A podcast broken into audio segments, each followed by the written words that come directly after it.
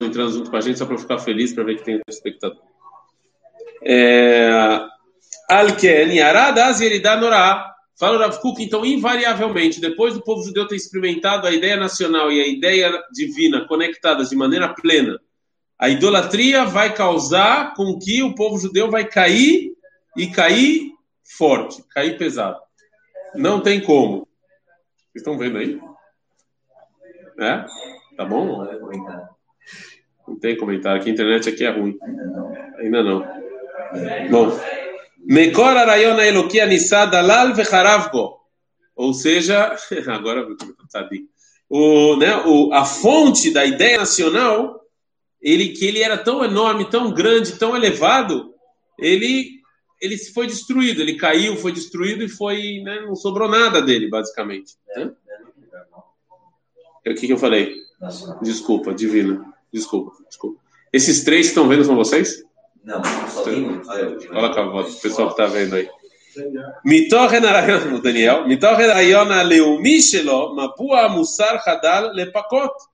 Ou seja, a moral e ética, a nacionalidade, isso aqui foi destruído. Então a ideia divina já não tinha mais como se conectar com a ideia nacional. Roda Atzilut, o ama ideia leumit hadla tet piria. Então a, a, a conexão, a grandeza da ideia nacional, ela parou de dar frutos. Vai legefen bokek Israel. Está em Yoshua, Yoshé, desculpa, Yoshé.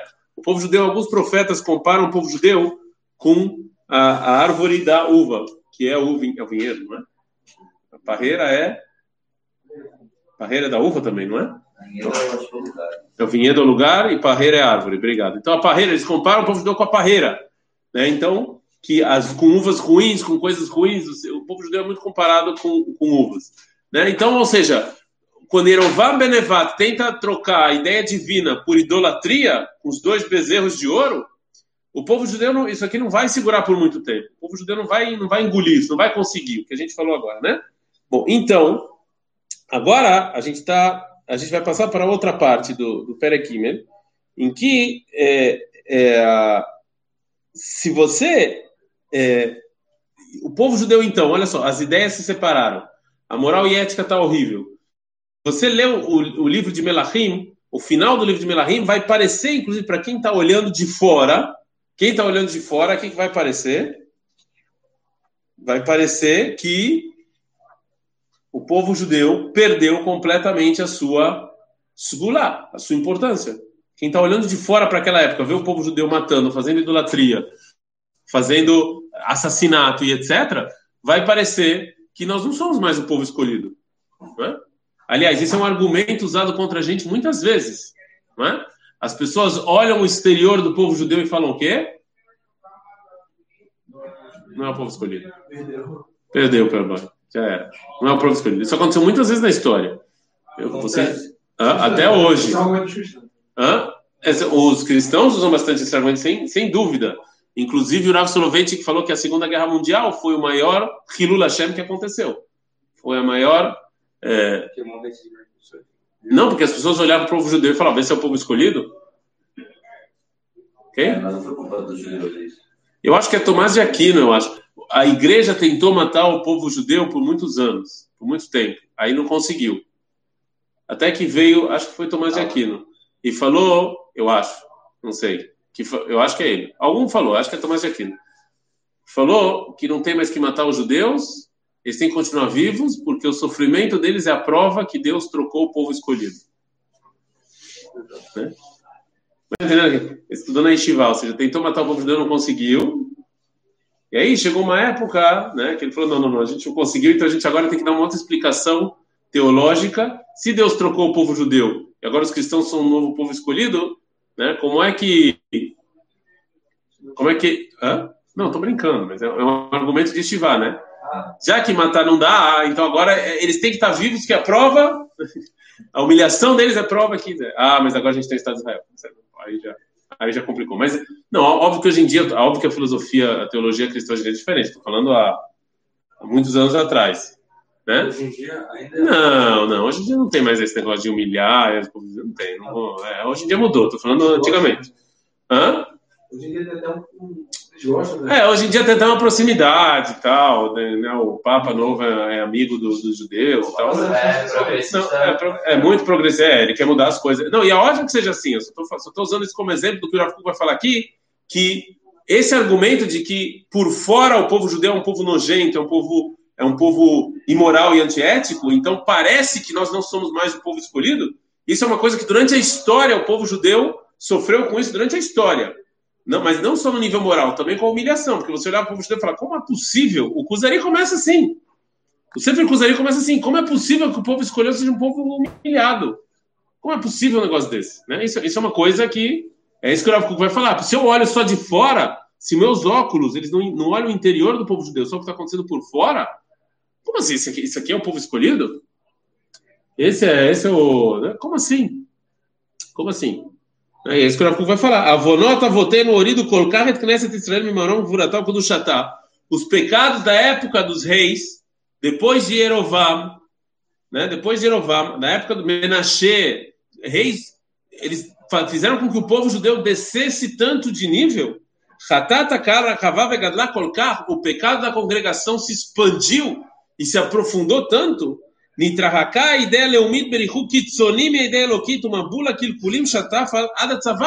A ideia divina se afastou tanto da ideia nacional até que a gente ficou é, é, a, a, foi foi o aqui o Rav Kuk usa um hebraico tão bonito. Eu me sinto, sempre quando eu traduzo o Rav Kuk, eu me sinto que eu estou fazendo um, um, um pecado gigante. Aliás, assistam, falando disso, de traduções, qual é o livro mais traduzido do mundo? A Bíblia. Qual foi a primeira tradução da Bíblia? Assistam o vídeo no canal do YouTube Grandes Personagens. Foi, aconteceu essa semana.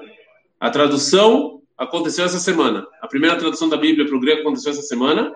E foi, é, foi- eu acho que foi ontem, o dia da data hebraica foi ontem que aconteceu, em Constantinopla, no Egito. O, a tradução. Assista. Oi, estão tentando ver. Porque tem a ver com isso, ou seja, traduzir a Torá é algo bom ou algo ruim? Traduzir a Torá eh, valeu a pena ou não? Ou uma das coisas que tem, que é justamente isso, é porque as palavras da Torá. É que eu me sinto. De novo. Problemas técnicos. Não. Bom, eu acho que reconectou. É, a internet aqui é muito ruim. Então, assim, é, é exatamente o que eu sinto com o Rav Kuk. Eu sinto que o Rav Kuk, ele, ele, ele fala de uma maneira tão alta, tão bonita, que quando, por isso que muita gente, esse livro novo em espanhol que vocês estão lendo, o cara, ele desistiu de traduzir o Rav Kuk. Falou, deixa o... A ideia nacional e a ideia divina se afastaram tanto, até que veio um dilúvio de... é, é, um dilúvio de, de, de, de, de estragos que, que é, encheu o, o povo judeu até o pescoço. Mas ele falou de uma linguagem poética, do- então eu estraguei tudo. Mas o que ele falou é, que eu, é muito difícil traduzir Rav Kuk, é isso que eu sinto. Vejam lá nos grandes personagens do episódio dessa semana, vale, sério que vale a pena. Não é, é para selfie, mas vale a pena. Fala sobre esse, negócio de traduzir a Torá, que tem a ver também com traduzir o Kuk, mas estragou completamente, de novo, naquela, não hoje em dia. A Torá virava uma pessoa imoral e, ética, e antiética. Hoje em dia, não. Kuk mudança. Talvez a gente estude uma maior adora depois desse livro, talvez, vou pensar no, no assunto. Porque também é é um- foi um e o Mamar Ador foi outro.